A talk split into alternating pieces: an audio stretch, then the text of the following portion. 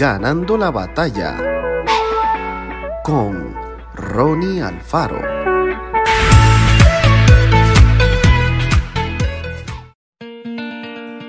Y orando, no uséis vanas repeticiones como los gentiles que piensan que por su palabrería serán oídos, dice Mateo capítulo 6 versículo 7.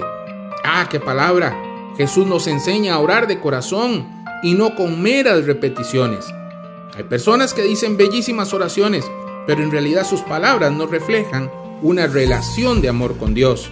Al contrario, son frases y pensamientos aprendidos de memoria que se repiten una y otra vez solo por costumbre.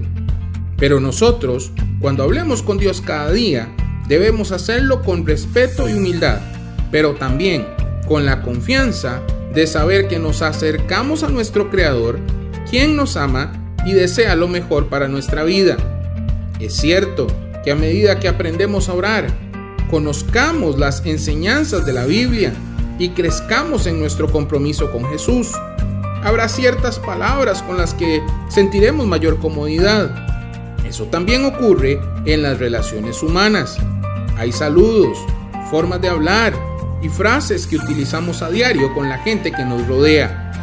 El problema no es reiterar expresiones o decir cosas que ya mencionamos en otro momento. Por supuesto que es bueno renovar las maneras e incorporar nuevas expresiones porque la oración es un diálogo dinámico con Dios, no un monólogo del cual participamos en soledad. El asunto más importante es considerar nuestra oración como la oportunidad de relacionarnos con nuestro Creador y permitirle dirigir nuestra vida.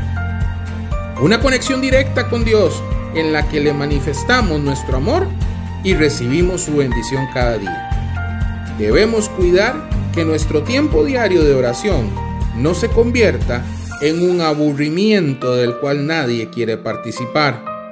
Recordemos que estamos delante del Creador del universo, quien nos ama y nos ofrece su amor, perdón y paz. Que Dios te bendiga grandemente. Esto fue Ganando la batalla con Ronnie Alfaro. Y recuerda, síguenos en Spotify y en nuestras redes sociales para ver más.